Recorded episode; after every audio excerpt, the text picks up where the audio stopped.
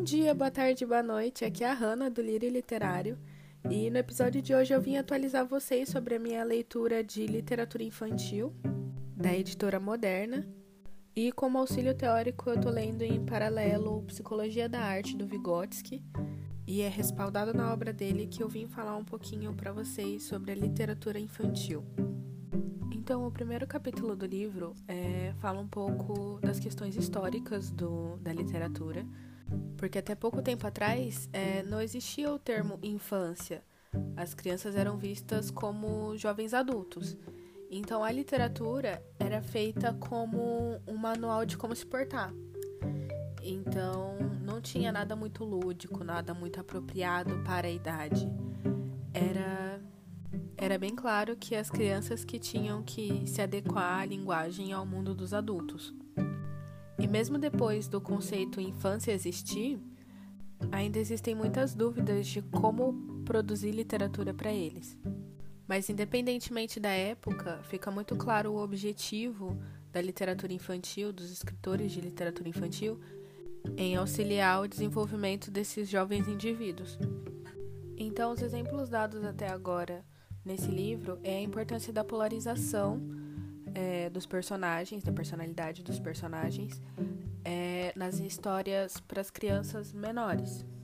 E isso é assim porque é muito difícil para uma criança de 5, 6 anos é, identificar que pessoas boas podem ter atitudes ruins e pessoas ruins podem ter atitudes boas. Ou seja, o juízo de valores, o juízo de moral delas ainda não está bem concreto.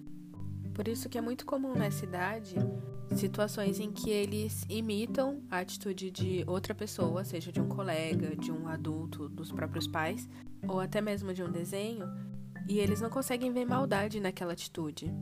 E isso acontece justamente pela falta de ambiguidade no pensamento deles.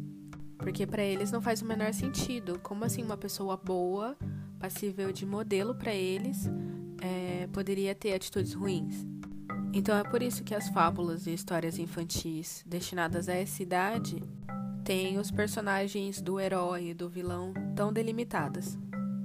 E essa característica vai se perdendo ao decorrer que a idade do público-alvo vai aumentando. Então é esperado que depois de uma certa idade, a criança já tenha desenvolvido seu senso crítico.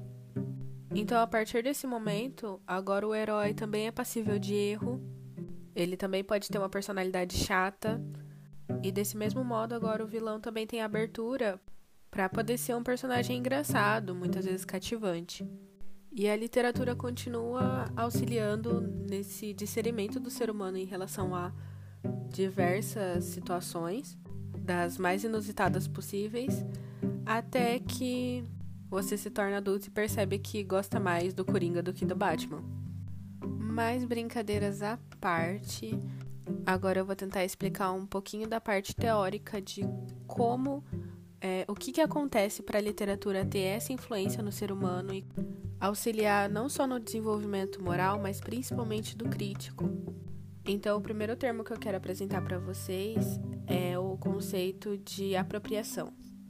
A apropriação nada mais é do que a maneira como você internaliza aquela informação. Ou seja, a apropriação é algo muito individual. Por quê? Vamos pensar na apropriação como um mapa mental. Então, o básico é que para você entender qualquer informação nova, é que você precisa ligar ela a alguma que você já tenha domínio. E esse conceito, gente, vale para absolutamente qualquer coisa, qualquer tipo de informação, qualquer tipo de conhecimento. Então, se você está aprendendo uma conta de multiplicação, é muito importante que você tenha domínio nas contas de soma.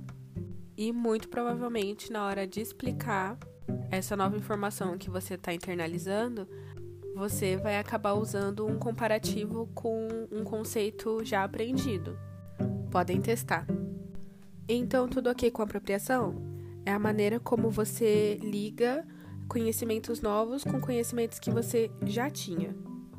Então vamos para o segundo conceito chamado Zona de Desenvolvimento Proximal, também chamada de ZDP. O nome parece um pouquinho complexo, mas ele já dá bastante dica do que é o conceito em si. Então eu vou pedir para vocês novamente usarem um pouquinho da imaginação e imaginar uma bolinha e um círculo em volta dessa bolinha. Então, essa bolinha simboliza o indivíduo. E esse bambolê em volta dela é o que simboliza as informações e situações que esse indivíduo está entrando em contato e que estão possibilitando o desenvolvimento dele.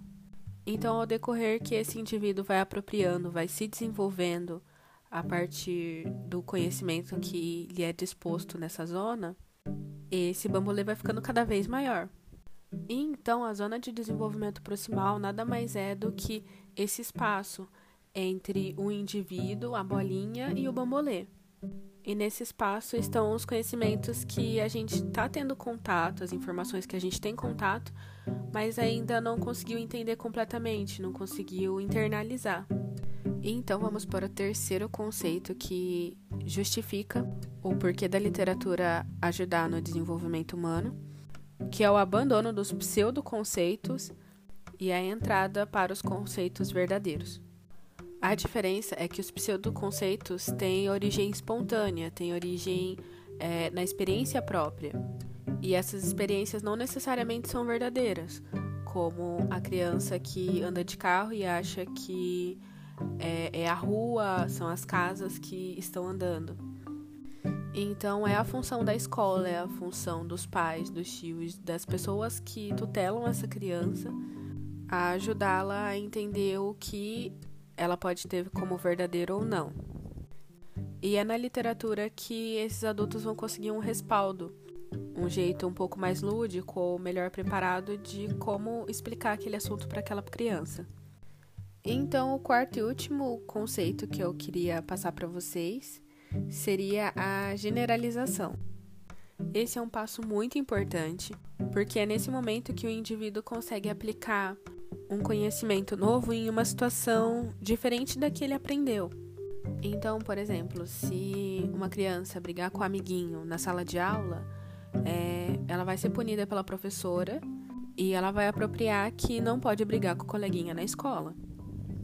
Porém, quando ela estiver tomando conhecimento do que, que é a agressão, o que, que acontece com o amiguinho, por que, que o amiguinho fica triste, quando ela tiver esse tipo de consciência, aí sim ela vai conseguir generalizar para que é errado bater em qualquer pessoa. Não é por estar na escola, não é porque a professora vai brigar, porque a mãe vai brigar, mas pelas consequências que tem nas outras pessoas. Foi um exemplo meio bobo, mais ligado ao público infantil, porque estamos falando de literatura infantil, mas são teorias do desenvolvimento e o ser humano está sempre em desenvolvimento, então se encaixa para todas as pessoas. O mais importante e indispensável em relação a todos esses conceitos ligados à infância é que é sempre necessário o auxílio de um adulto. Porque é só o adulto que vai conseguir auxiliar essa criança a se desenvolver e aumentar a sua zona de desenvolvimento proximal.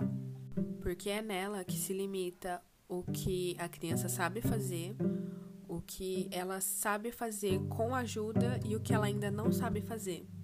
Então é a presença e participação desse adulto que vai possibilitar que essa criança tenha cada vez mais contato com o que ela ainda não tem o domínio completo, com o que ela ainda precisa de ajuda, até que ela não precise mais dessa ajuda, e esse desafio seja substituído por algum novo desafio que antes estava na caixinha do não consigo fazer. Então é isso, meus lírios. Semana que vem tem o segundo episódio da série Cores da Conscientização e nele eu vou trazer uma discussão sobre Para Sempre Alice, que é um livro que fala sobre Alzheimer precoce. E eu tenho uma professora esse semestre que tem especialização mais ou menos nessa área. E eu já pedi ajuda para ela. Nós estamos preparando tudo com muito carinho, então espero que vocês gostem. E para quem ainda não me segue no Instagram, é Lírio Literário. Até o finalzinho desse mês, a foto do perfil vai ter um fundo roxo. Mas a partir de março eu já vou mudar para azul, em homenagem à luta contra o câncer coloretal. Então, se vocês quiserem aproveitar para me dar algum tipo de sugestão, indicação sobre conto, poema, livro que aborde esse tema, eu vou ficar muito feliz porque esse eu já tô vendo que vai ser muito difícil, então qualquer ajuda vai ser muito bem-vinda. Tá bom? Então e tchau, tchau.